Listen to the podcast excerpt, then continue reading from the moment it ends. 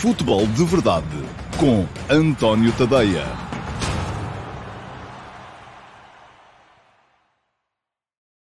Ora então, olá a todos e sejam muito bem-vindos à edição de hoje, eh, quarta-feira, dia 1 de uh, setembro de 2021, do Futebol de Verdade.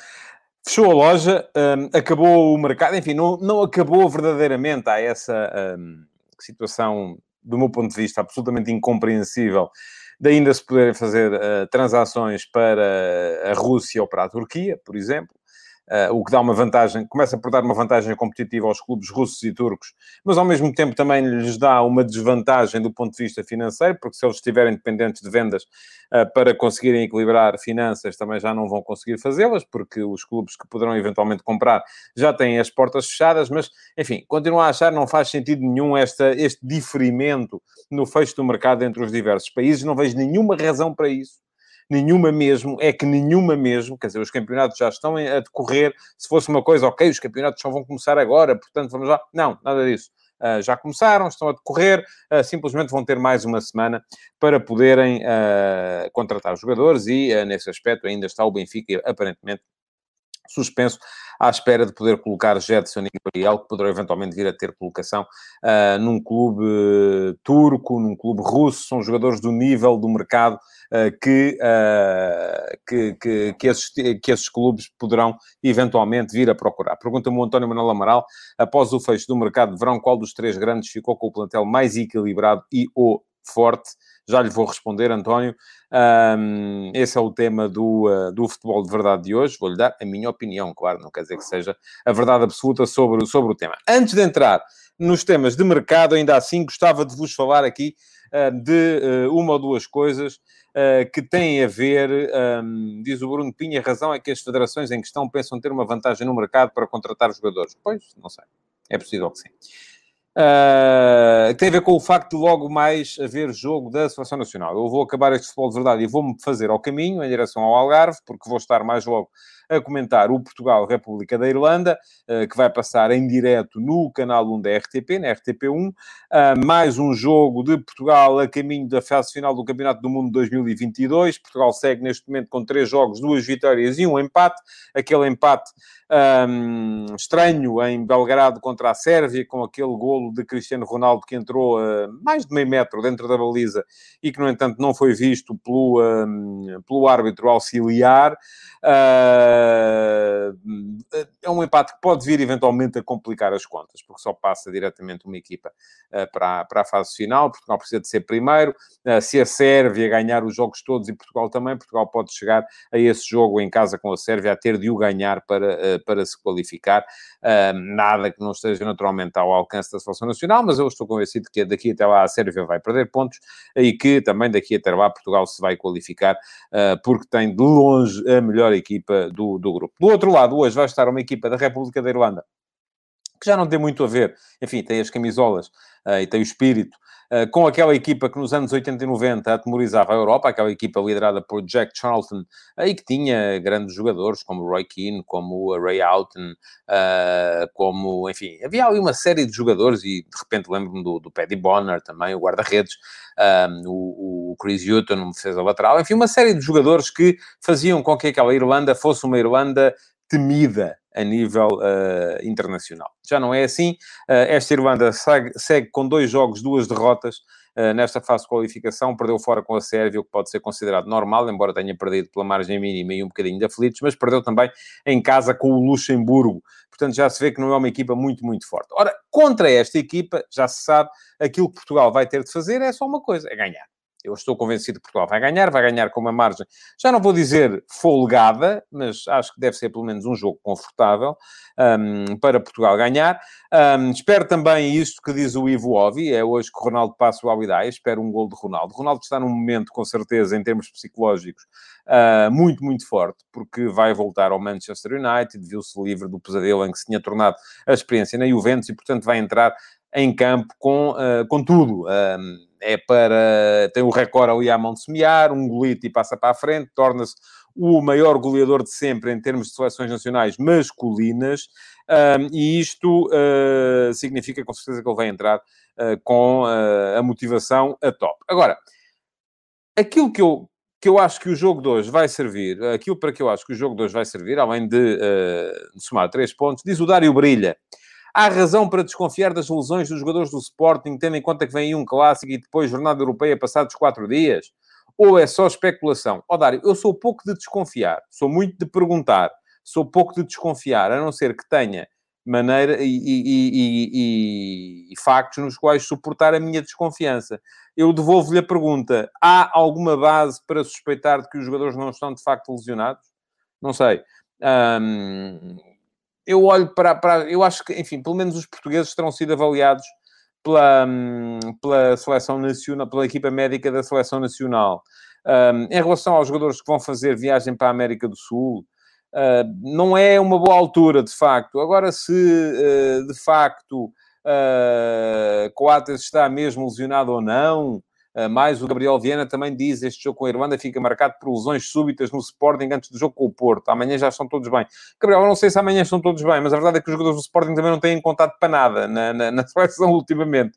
Portanto, enfim, não é? É um bocadinho. Uh, uh, se até aqui não serviam, agora de repente já são indispensáveis. Mas, eh, e, e, e, vamos lá ver. E eu parto do princípio: Gonçalo Inácio ia jogar? Creio que não. Aliás, o Gonçalo Inácio faria assim tanta falta na preparação do Sporting para este, para este jogo com o Porto? Creio que não também. Acho que para o jogador até seria mais importante ter a motivação de estar na seleção principal e não sei quando é que ele voltará a ter essa possibilidade. Pedro Gonçalves iria jogar? Creio que sim. Uh, é um jogador que está em fase de afirmação na seleção nacional. Uh, não iria ser titular, seguramente. Talvez jogasse durante, durante a partida.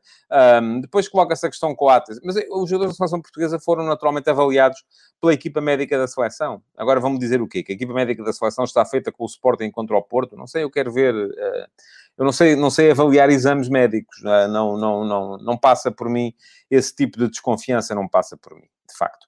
Um, portanto, e só respondi a estas perguntas, não era sobre isto que eu queria falar, porque já sei que é uma coisa que anda aí a incendiar e que toda a gente acha que isto é tudo uma falcatrua, como sempre, é? Uh, aliás, a maior parte das pessoas que andam atrás do futebol uh, andam atrás do futebol para dizer isto está tudo comprado, isto está tudo, está tudo feito. Pronto, eu não, não é essa não é essa a minha uh, forma de ver as coisas. Não acho que esteja tudo feito. Acho que, de repente, enfim, Mateus Nunes, uh, a semana passada, os, as pessoas do Sporting achavam todos que ele devia ser convocado para a seleção principal. Não foi. Uh, de repente, agora já são os adversários a dizer que ele devia estar na seleção do Brasil. Enfim, não, ouçam, não vamos por aí. Não vamos por aí. O Mateus Nunes não foi à seleção do Brasil, como não foram muitos outros jogadores de uh, equipas uh, europeias, porque de facto, neste momento, é uma altura muito complicada uh, e que obrigaria à quarentena. E de facto, as ligas, as principais ligas, aconselharam os clubes a não ceder os jogadores para as viagens, para jogos da fase de qualificação sul-americana. Diz o Ricardo Matias que o objetivo nesta fase da seleção portuguesa é ajudar o Ronaldo a bater recordes. Ricardo, não concordo consigo, embora acho muito bem que o Ronaldo queira bater recordes. Não é um objetivo, mas se isso é uma coisa que o motiva, é bom para a seleção. E se a seleção puder beneficiar uh, da motivação do Ronaldo, melhor ainda. Uh, pena tenho eu, conforme tenho escrito e dito ultimamente, uh, que não haja um plano verdadeiramente para se poder utilizar o Ronaldo na, de forma um bocadinho mais coletiva. Mas ele não existe. E a culpa aqui, desculpa, não é do Ronaldo. Diz o João Velez Afonso. Nas contas, e pedia que me devolvessem, ok. Nas contas das chamadas da seleção, tivemos certamente um grande 31 com a chamada do Otávio, enquanto Mateus Nunes foi chamado para a seleção do Brasil. Pois, foi, mas não vai enquanto o Otávio está na seleção portuguesa e está de pleno direito. Um, diz, pergunta-me o Gonçalo Pimentel, jogadores neutralizados deviam ser exceções raras na seleção, agora vão todos? Uh, não, não vão todos, vão aqueles que têm direito a ir. E vão aqueles que têm direito a ir e que têm qualidade para ir. Bom, Uh, vamos lá, eu queria falar-vos da seleção, não era mais uma vez a questão agora o João Mário, e depois antes o João Mário não servia, agora já serve, antes não, epá, não quero cá clubites, estou a falar de seleção. Agora é seleção, não há lugar, não quero saber se os jogadores do Sporting se lesionaram, se os do Porto estão, estão, uh, estão como uh, estão, estão em boa forma, se estão bem fisicamente, se os do Benfica só vão à seleção porque estão no Benfica, não quero saber disso para nada. Isso é conversa, dentro, é conversa para alguns programas de televisão uh, que, se, que, se, alimentam disto, alimentam-se desta suspeição permanente. Eu quero ver é provas. Quero que me apareça alguém aí com o exame a dizer assim: olha, o jogador fulano tal estava apto e uh, foi dispensado. Ou o fulano tal uh, tinha que jogar isso, e não foi chamado, e agora foi chamado porque há aqui uma escuta do selecionador a dizer uh, que, epá, ele agora está naquele clube, já o chamo, no outro clube não chamava. Não quero, epá, o resto é conversa para boi dormir. Bom, o que é que, de que é que eu vos queria falar relativamente um, à, uh, à Seleção Nacional? É que eu acho que hoje, uh, com o 11 que Fernando Santos vai fazer subir ao relevado do Estádio do Algarve, um, e tem um bocado a ver com isto que diz o Silvio Ribeiro, que é, se há coisas que aprendemos todos do último europeu, é que alguma coisa tem de mudar, e nesta última convocatória já se notam mudanças. Ora, eu, ah, para mim a convocatória não chega. Eu hoje olho para uh, os 11 projetados pelos jornais, e não sei se vai ser este o 11 uh, que Fernando Santos vai fazer a unhar ou não, e aquilo cheira-me um bocadinho a bafio. É, enfim, não quer dizer que não funcione. Pode funcionar. Pode naturalmente funcionar. Tem funcionado até aqui. Mas eu acho que a escolha do 11 que o Fernando Santos vai fazer hoje vai servir finalmente para mostrar às pessoas a diferença entre ser medroso e ser conservador. Muitas vezes acusa-se uh, o Fernando Santos de ser medroso, de ser excessivamente cauteloso. Eu não acho que seja. Uh, para mim, a questão nunca é se joga com. Eu detesto a expressão trincos, porque acho que não existem trincos no futebol de hoje. Uh, se joga com dois trincos ou com dois pontas de lança. Se joga com. Enfim, não, esqueçam lá isso. Isso não é importante. Não há trincos. É na forma como joga a seleção, não há ponta de lança. Eu queixo-me, sim, do facto de não haver um plano para enquadrar Ronaldo. Diz o Paulo Neves que é 4-4-2. Eu quero lá saber se é 4-4-2, se é 4-3-3, se é 3-4-3, se é 4-5-1. Não quero saber. Palavra de honra. Não quero saber. Não é importante. Não é relevante. O que é relevante é, são as dinâmicas que é possível criar entre os jogadores. É fazer o aproveitamento do talento. É percebermos se André Silva tem lugar nesta equipa ou não, e eu acho que tem que ter. Como é que se enquadra o André Silva nesta equipa? Aí sim é preciso trabalho. E por isso eu, na altura, disse até que era importante para mim que o Ronaldo fosse para o Manchester City, porque ia ter um treinador que iria certamente criar novos conceitos à volta do futebol dele. Outra questão tem a ver com o meio-campo. Perguntem-me a mim, quem são, quem era a dupla de médios que jogava hoje na Seleção Nacional, se fosse eu a escolher? Eu dou-vos já dois nomes. João Palhinha e João Mário. Não há melhor. Não temos melhor neste momento. João Palhinha é um médio centro eh, de características mais defensivas. O que é que isto quer dizer? Não é um jogador que se põe à frente dos centrais. É um jogador que recupera a bola, que vai atrás dos adversários, que recupera a bola alto. João Mário é um jogador com uma capacidade criativa para jogar naquela posição não há outro. Vamos dizer assim, Vamos jogar contra a Itália? Vamos jogar contra a Alemanha? É preciso dois médios que tenham mais, um bocadinho mais de foco defensivo do que tem, por exemplo, o João Mário. Não é? Vamos jogar com a Irlanda. Vamos jogar com a Irlanda. Agora, aquilo que se vê hoje no 11, eh, é, é, no 11 projetado pelos jornais, é uma dupla formada por Danilo e João Moutinho. Ou seja, vamos ficar, se for isto a, a, acontecer, vão ficar de fora os dois médios que melhor servem, no meu ponto de vista, claro, do selecionador há de ser outro, os interesses da seleção nacional. E não tem a ver com serem mais defensivos ou mais ofensivos, com ser mais medroso ou mais cauteloso ou mais arrojado. Não tem a ver só com uma coisa, que é isso que eu acho que Fernando Santos de facto tem, é que é mais conservador. Para ele, jogam aqueles que já lhe deram, diz o João Lopes, é medroso no sentido em que pensa sempre, em primeiro lugar, em como defender eh, do que como é atacar. Ouça, João, não há nenhum treinador que não faça isso o sistema de Guardiola é fundamental na forma como vai atrás do adversário, na forma como pressiona, como reage à perda. Eh, depois mete muita gente em zonas altas do campo, sim, é verdade. Mas eh, não, não, o jogo é uno. Todas as equipas atacam em função da forma como defendem, todas as equipas defendem em função da forma como atacam. Diz-me o Paulo Neves, espero que amanhã venha defender a sua tese e se a coisa correr mal, não sai em defesa de Fernando Santos. Não, eu estou já aqui a dizer que para mim os dois médios eram João Palhinha e João Mário, hoje por muito que isso custe aos benfiquistas e aos portistas que acham que o João Palhinha só dá porrada, e por muito que isso custe aos sportinguistas que acham que o João Mário só está na seleção porque joga no Benfica. Portanto, não, eh, ouça, não, não, esqueçam, uh, eu acho que estes dois são os melhores.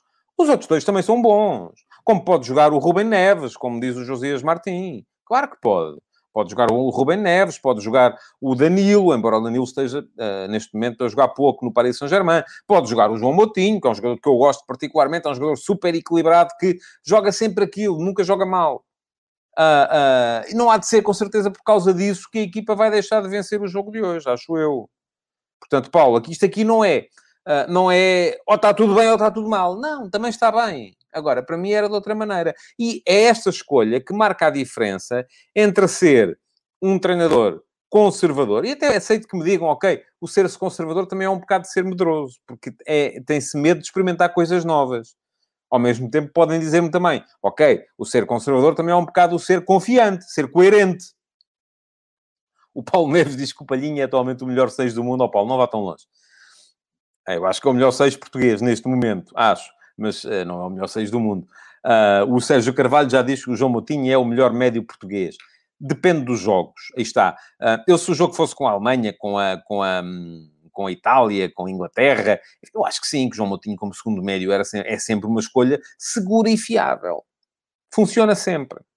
Uh, sendo um jogo contra uma Irlanda que vai exigir um bocadinho mais da nossa capacidade criativa, eu preferia um, um, um segundo médio um bocadinho mais criativo. Nuro Ursena diz que Ronaldo e Bruno Fernandes juntos no Man United, Portugal é que sai a ganhar. É preciso haver uma companhia limitada, Ronaldo, André, Fernandes e aí Portugal voa. A minha dúvida é que eu acho que o Solskjaer não tem capacidade para criar, seja o que for, na forma de, uh, de coordenar Ronaldo com Bruno Fernandes. Vamos ver. Isto não é só chegar lá e dizer, ok, vão lá para dentro. Não é, não funciona assim. O Dom Miguel dá um 11. Patrício, Cancelo, Pepe, Rubem Dias, Nuno Mendes, Palhinha, Rubem Neves, Renato, Renato Santos está lesionado. Uh, não pode. Jota, Ronaldo e Rafa. Uh, muito bem, Dom Miguel. Olhando para si, já percebi que é do Benfica. Um, o Edgar Alves pergunta-me, acha que tendo em conta a renovação que forçosamente terá de acontecer na seleção, talvez também fosse tempo de renovar a equipa técnica? Sou agradecido a Fernando Santos, mas penso que estamos na altura de trocar mentalidade. Ó oh, Edgar, isto para mim funciona sempre assim. Qual é a alternativa? Eu não acho, eu não, eu não olho para nem para uma camisola velha ou para um par de sapatos velhos, eu olho e digo assim, ok, já não serves. Eu só deito fora, ou só uh, quando tenho para substituir. E aqui é a mesma coisa. Selecionador, não queremos este. Quem é a alternativa? É melhor? Ok, se é melhor, estamos gratos, acaba o contrato, venha outro. Temos o melhor? Não temos. Não temos, este serve. Já ganhou e tudo. Já ganhou duas provas. Já ganhou um Campeonato da Europa e ganhou uma Liga das Nações. Não tenho nada contra Fernando Santos. Eh, nem tenho nada a favor, a não ser o facto de já termos ganho algumas competições com ele à frente da Seleção Nacional. Agora, posso naturalmente contestar algumas opções. Diz o Diogo Neto Ferreira, e pedia por favor que nesta convocatória não há maus jogadores. No que toca ao meio campo, eu compreendo o Palhinho e o João Mário, mas preferia outro João, o Moutinho. Pronto, Diogo, está no seu direito. Isto aqui cada um tem a sua. Desde que não me venha cá dizer que joga este porque está tudo comprado, eu aceito a sua opinião. Vitor Batista diz-me que existiria conflito posicional com João Mário e Bruno Fernandes no mesmo 11. Eu creio que não, Vitor. Eu creio que não. Uh, não me parece que seja um problema. O Rogério pergunta se o Paulinho não seria uma boa solução. Trabalha muito mais do que o André Silva. Pois, então, olha, quem trabalha mais ainda é quem anda aí nas obras. Esses ainda trabalham mais. E já percebo que o Rogério também só de olhar para ele já percebi que é do Sporting. Não, eu, eu acho que João, o André Silva é dos melhores avançados da Europa. Paulinho é um jogador que trabalha para a equipa, mas até ver não, não tem feito gols, é? portanto não, não creio. Diz o Tiago Pérez Santos, meio campo com Palhinha, João Mário ou Bernardo Silva. Bruno Fernandes e na frente Ronaldo, André Silva e Jota. Pode-se alterar entre uma frente a três ou com dois e dois. Pode alterar aquilo que quiser. Uh, pois... Enfim, vamos lá ver. Um, acho que da escolha do 11 de logo era isto que eu vos queria dizer, e já vamos com isto há 17 minutos. Uh, daquilo, aquilo que eu vos queria dizer é que da escolha do 11 de logo vai dar para perceber perfeitamente a diferença entre ser medroso e ser conservador. Eu acho que Fernando Santos é conservador, não acho que seja medroso. Um, diz o Gabriel Viana que Palhinha é muito bom jogador, mas tem de ter cuidado com a agressividade com que aborda os lances. Oh, Gabriel, sim, mas os grandes seis uh, geralmente são agressivos. E a questão é, o Nelson Serrão fala nas gestões para a jornada tripla. Certo, Nelson, não creio que o segundo... Portugal teve a fortuna de ter o jogo com o Qatar como segundo jogo. O segundo jogo não vale pontos, é só mesmo para rodar. Aí creio que vamos jogar com uma equipa alternativa e isso servirá certamente para podermos fazer alinhar uma equipa mais forte no primeiro e no terceiro jogo, sendo que o terceiro jogo, enfim, é com o Azerbaijão, é fora. Pode ser um jogo uh, complicado. Vamos lá ver. Uh, vamos seguir em frente porque há mais coisas acerca das quais falar. Uh, mercado fechou ontem uh, e é, esta, um, é, esta, é este o tema forte desta edição do Futebol de Verdade. Uh, e antes de entrar nas contas das equipas portuguesas, eu vou só dizer isto: Portugal necessita de um treinador mais arrojado e moderno. Há várias alternativas. Leonardo Jardim, Marco Silva, Nuno Espírito Santo, vários candidatos, estão todos a trabalhar, curiosamente, mas não vejo assim que sejam extraordinariamente melhores. Mas pronto, aqui para nós o bom é sempre o que não está. É, há um ditado popular a dizer isso: quem diz a galinha da vizinha uh, é sempre mais gorda do que a minha. Ou em inglês, the grass is always greener on the other side of the fence, não é? Portanto, estamos... É, é uma fala de galinhas, outra fala de relva, portanto, é assim. Mas uh, uh, não sei até que ponto é que melhoraríamos muito. Mercado. Bom, vamos lá ver. Um, internacionalmente, grande novidade ontem, uh, o empréstimo de Griezmann pelo Barcelona ao Atlético Madrid. Já dá para perceber a que ponto está desesperado uh, o Flóculo Barcelona. Uh, deixa, comprou o jogador ao Atlético por mais de 100 milhões há 3 anos, salvo erro, e agora empresta-o com uma opção de compra que se ficará à volta dos 40. portanto, basicamente, o que é que quer a, a, a direção do Barça quer libertar, mais uma vez, continuar a libertar custos, porque De Jong, que chega do Sevilha, e à partida De Jong chega para ser suplente, porque eu ainda assim olho para o ataque do Barça, enfim, não tem nada a ver com Griezmann uh, e, e, e, Messi, uh, enfim, olho para o ataque do Barça e vejo quando estiverem, um, quando estiverem recuperados o, o Dembélé, o Ansu Fati, uh, não vejo, não vejo necessariamente De Jong como titular. De resto, uh, sai o Saúl Negas do Atlético para o Chelsea, é um jogador à imagem de, de Thomas Tuchel, um, e, e parece-me também que, uh, de facto, alguém me dizia aqui se acabou o João Félix no Atlético, enfim, não sei se acabou, mas que ficou muito difícil, ficou. Uh, porque há Ángel Correia, ainda há Luís Soares, há Griezmann, enfim, João Félix vai ter que penar muito para conseguir muito tempo de jogo esta, esta época. O Real Madrid não conseguiu um Mbappé, enfim, não estava à espera que conseguisse. Eh, se há coisa de que o Paris Saint-Germain não precisa é de dinheiro, estavam perfeitamente, estavam-se perfeitamente marimbando para a ideia uh, de vir a ter uh, os 160 milhões, porque parece que essa oferta de 200 milhões de que se fala não aconteceu, pelo menos o PSG desmentia uh, porque não se importam de perder o jogador a custo zero no final da época, aquilo que querem mesmo é juntar, durante um ano pelo menos, Mbappé, Neymar e Messi. E depois, se for possível convencer Mbappé a renovar no final da época, excelente, tudo muito bem. Se não for possível, então Mbappé que vá à sua vida, fez o seu papel, foi um investimento, uh, sobretudo se a equipa tiver conseguir ganhar a Liga dos Campeões, é um investimento do qual, com certeza, os uh, dirigentes do PSG não se arrependem. Diz o Paulo Jorge que a grande contratação é do Real Madrid, é Camavinga. Camavinga já fez um campeonato muito bom há dois anos, o ano passado já não esteve assim tão bem. Uh, vamos ver se joga também no, no, Real Madrid, porque continuamos a ter ali aquele meio-campo inamovível, composto por Casemiro, Kroos e Modric, ainda com o Isco à espera. Camavinga para uma das posições de trás, ok, parece-me que faz sentido. É um jogador que pode ir uh, pode começar a aparecer. Falou-se de Dani Olmo para o Barça por 75 milhões, diz o Pedro Madureira, pois falou, falou-se de muita coisa, mas não há, não há el contado, como dizem os, os espanhóis. Um, portanto, uh, acho que internacionalmente não houve grande novidade, à exceção deste, deste negócio Griezmann, não estava à espera de todo. Uh, veremos se Griezmann consegue uh, recuperar o futebol que, que, chegou a, que chegou a mostrar. O Nuno Cunha fala-me do Arsenal, que gasta rios de dinheiro sem melhorias efetivas, é verdade. É, mas isso, isso era um programa inteiro, só para falar nos investimentos que o Arsenal fez este ano. Bom, vamos ao mercado em termos uh, nacionais. Um, o último dia foi marcado pela, pelo negócio que leva Nuno Mendes do Sporting para o Paris Saint-Germain. São 7 milhões, embora na imprensa uh, francesa se fale em 5. Uh, 7 milhões por um, por um ano de empréstimo, que é um empréstimo particularmente oneroso, não é costuma haver empréstimos tão caros, uh, mais 40 milhões uh, de um, opção de compra. Ora bem, falta-me perceber se esta opção de compra uh, é obrigatória, parece que não é, ou se, sendo por objetivos, são objetivos facilmente atingíveis ou não, porque não foi ainda divulgado quais são, e se calhar não vai ser, quais são os objetivos uh, que levarão, o, uh, cujo cumprimento levará o PSG a ter de efetivar a compra de Nuno Mendes. Vamos lá ver. Isto já serviu para muita gente dizer que eu ontem estive aqui a dizer que o mercado não mexia e tal, e que não sei o que, que estava enganado. Não, o mercado não mexeu. Para já, confirmados são 7 milhões por um empréstimo. Não há mais. Não há mais do que isto.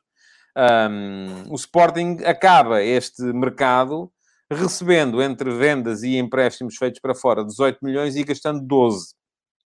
Mas com a saída de Nuno Mendes, fica já com a certeza absoluta de que no final da época vai ter de uh, comprar metade do passe de Ruben Vinagre por 10 milhões. Agora imaginem que Nuno Mendes não fica no Paris Saint-Germain. Aí o Sporting vai ter de comprar. O, o dinheiro que vai receber pelo empréstimo no Mendes não chega para comprar metade do passe de Rubem Vinagre. Pronto, ficará com os dois, certo? Uh, acredito que sim, que ficará com os dois. É, não é mau uh, uh, ter os dois, só que não é com isso que, que aquilo se governa. Bom, há ainda a acrescentar a chegada de... de... Pergunta-me o Marco Praça como se explica o fair play financeiro nos casos do PSG e do City. Ó oh, Marco, aparentemente o PSG este ano não compra já Nuno Mendes porque não pode. Porque não, não tem a possibilidade de o fazer... Um e tem de diferir no tempo eh, essa responsabilidade, porque este ano já não pode. Não é que não tenha dinheiro, dinheiro tem, mas se, se, o, se o fizesse, acabava por um, hipotecar e acabava por não ter uh, capacidade para justificar isso em termos de fair play financeiro.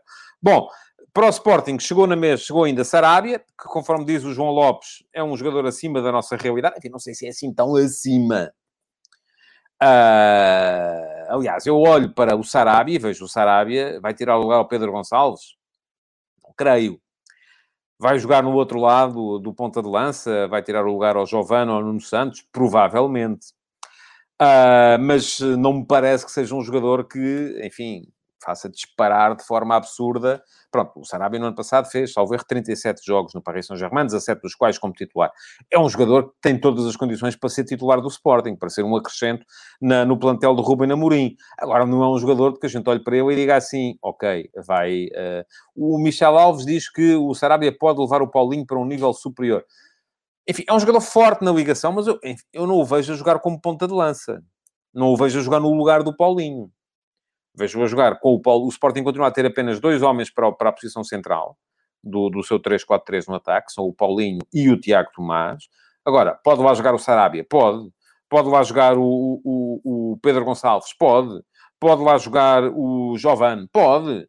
Um, mas é muito isto que vai ser. E atenção, isto é uma questão que é filosófica e está defendida pelo Rubino Amorim é isto que ele quer. Ele quer ter um plantel, e vai ter um plantel de 22 jogadores, aos quais se acrescentam o Gonçalo Esteves, o uh, Dário Essugo uh, e eventualmente o Flávio Nazim como segundo lateral esquerdo, uh, porque neste momento o Sporting para a esquerda ficou apenas com o, o, o, o Ruben Vinagre, podendo adaptar o Nuno Santos, podendo adaptar o, Tiago, o, o Ricardo Gaio, enfim, vamos ver. Mas são 22 jogadores. E pode, pode ser curto. Eu acho que ao Sporting faltaria mais um defesa central, faltaria mais um ponta de lança, faltaria eventualmente mais um médio centro e faltará mais um lateral esquerdo. Não é essa a política, a política é manter um plantel curto para todos sentirem que podem jogar e eu uh, compro essa ideia.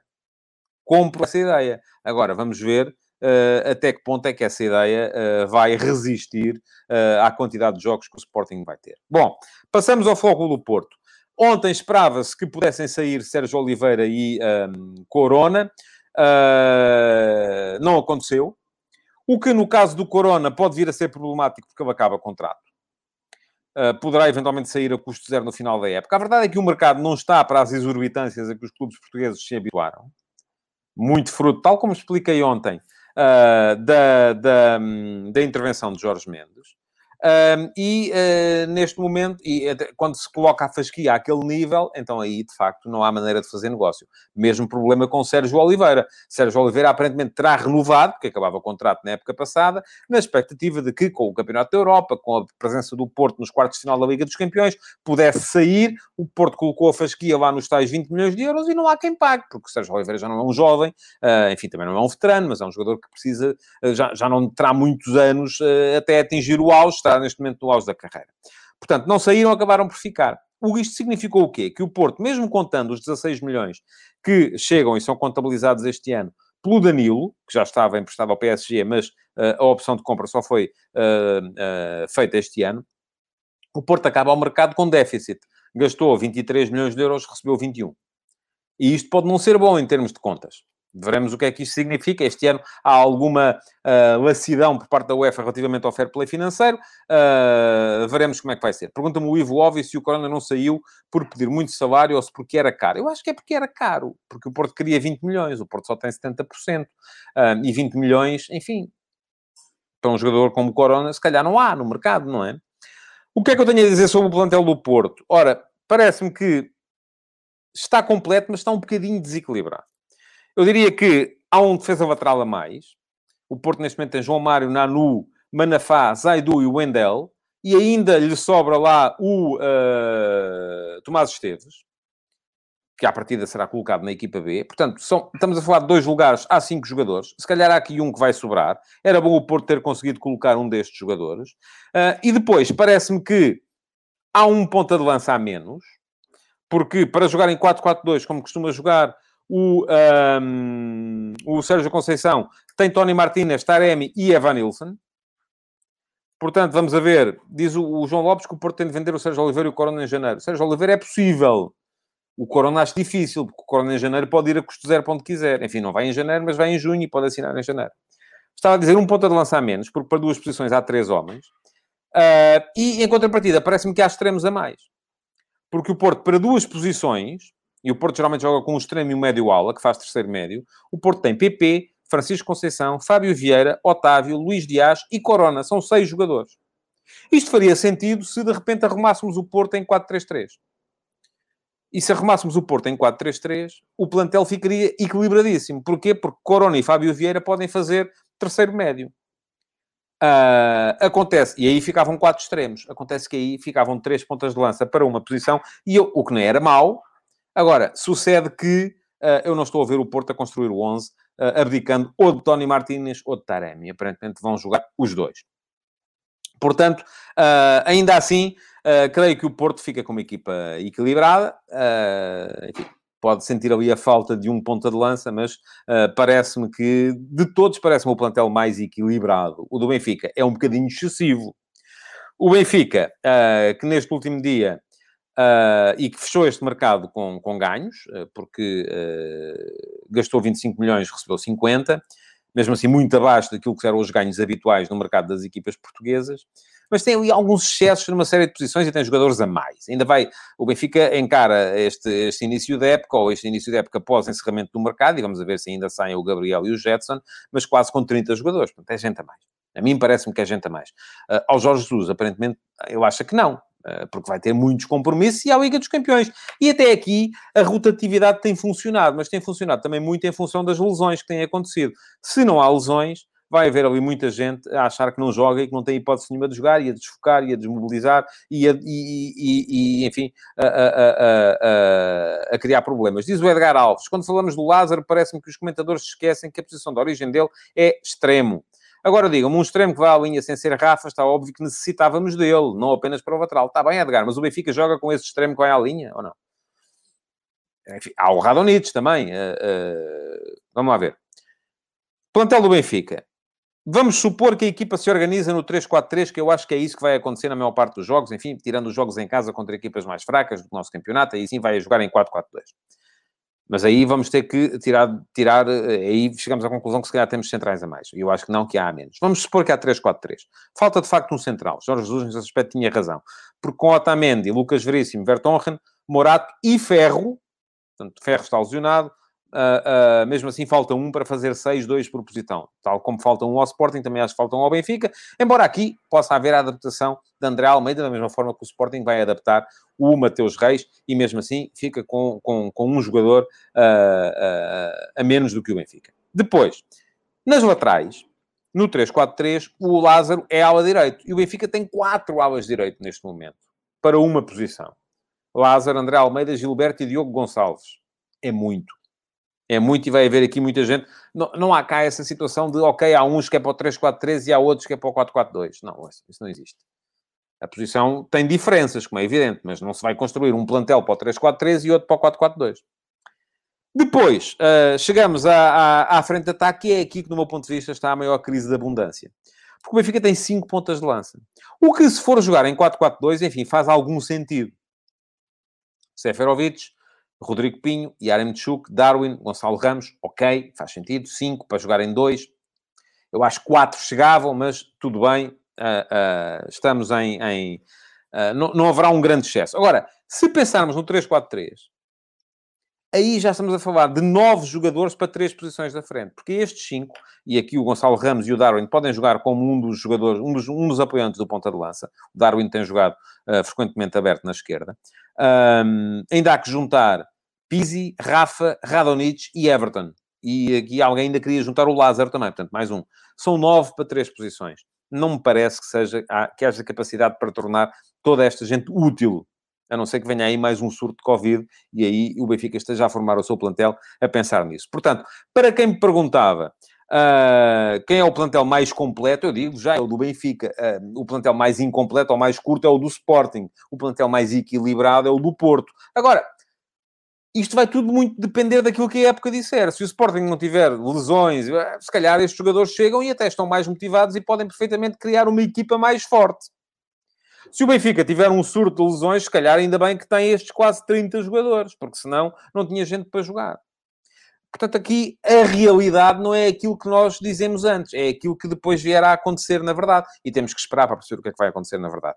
Bom, deixem-me só fechar aqui para vos falar, e porque já, já superei o tempo, do Diogo Leite e do Chiquinho, que uh, foram emprestados pelo Porto e pelo Benfica ao Sporting Clube Braga. É, uh, no mínimo, bizarro uh, que haja empréstimos entre concorrentes, entre rivais, mas a verdade é que Diogo Leite aparentemente já não contava muito para Sérgio Conceição, Chiquinho não contava nada uh, para o uh, uh, Jorge Jesus, e eles vão ajudar a formar, enfim, o Braga vai ficar de repente outra vez completo em termos de, de, de, de, jogadores para a sua defesa, porque para centrais tem Tormena, Paulo Oliveira, Raul Silva, Diogo Leite, David Carmo, que está lesionado, um, Rolando, que enfim foi inscrito porque não houve outra solução para ele, mas ainda sobra o Sequeira, que muitas vezes faz central pela esquerda, uh, portanto parece-me que está bem composto aqui. Chiquinho vem substituir Fran Sérgio e formar ali para, para a dupla de médios, creio que é essa a ideia, não é? Colocá-lo à frente com Almos Ratti, André Horta, Lucas Mineiro e Castro, portanto, também bem, e depois na frente, embora haja apenas dois pontas de lança claros, Abel Ruiz e Mário Gonzalez, um, há muita gente para jogar nas posições uh, mais próximas dos atacantes, Piazon, Yuri Medeiros, Fábio Martins, vamos ver se não sai, uh, Ricardo Horta, o miúdo Roger, o Galeno. Portanto, parece-me que o Braga está, fez um grande mercado, como diz o João Lopes, parece-me que sim, e está com uma equipa mais forte do que no ano passado. Isto apesar do Carlos Carvalhal vir depois com aquela conversa de dizer que este é um ano de transição e tal. Enfim, isto é mesmo para retirar um bocadinho de pressão. Acho que este Braga deste ano é mais forte do que o ano passado, é a minha opinião. E pronto, estamos a chegar ao final. Resta-me ainda lembrar-vos que podem ir ao meu Instagram e votar na sondagem de hoje. O Instagram é António.tadeia. E a sondagem, a pergunta que vos coloco hoje tem a ver com o último passe de hoje, que foi sobre o mercado e sobre o negócio no Mendes, e que está em antoniotadeia.com. A pergunta que vos faço é se o negócio que o Sporting fez com o PSG por Nuno Mendes foi bom ou mau. Pronto, é muito simples. Temos 230 votos neste momento e 82% de vocês acham que foi bom, 18% acham que foi mau. O debate está também em, uh, muito... Estava quentinho há bocadinho quando fui lá ver na minha página de Facebook. Um, podem voltar amanhã deixar vosso, uh, os vossos comentários, likes, partilhar este futebol de verdade. Muito obrigado por terem estado aí então e até amanhã. Futebol de verdade, em direto de segunda a sexta-feira, às 12h30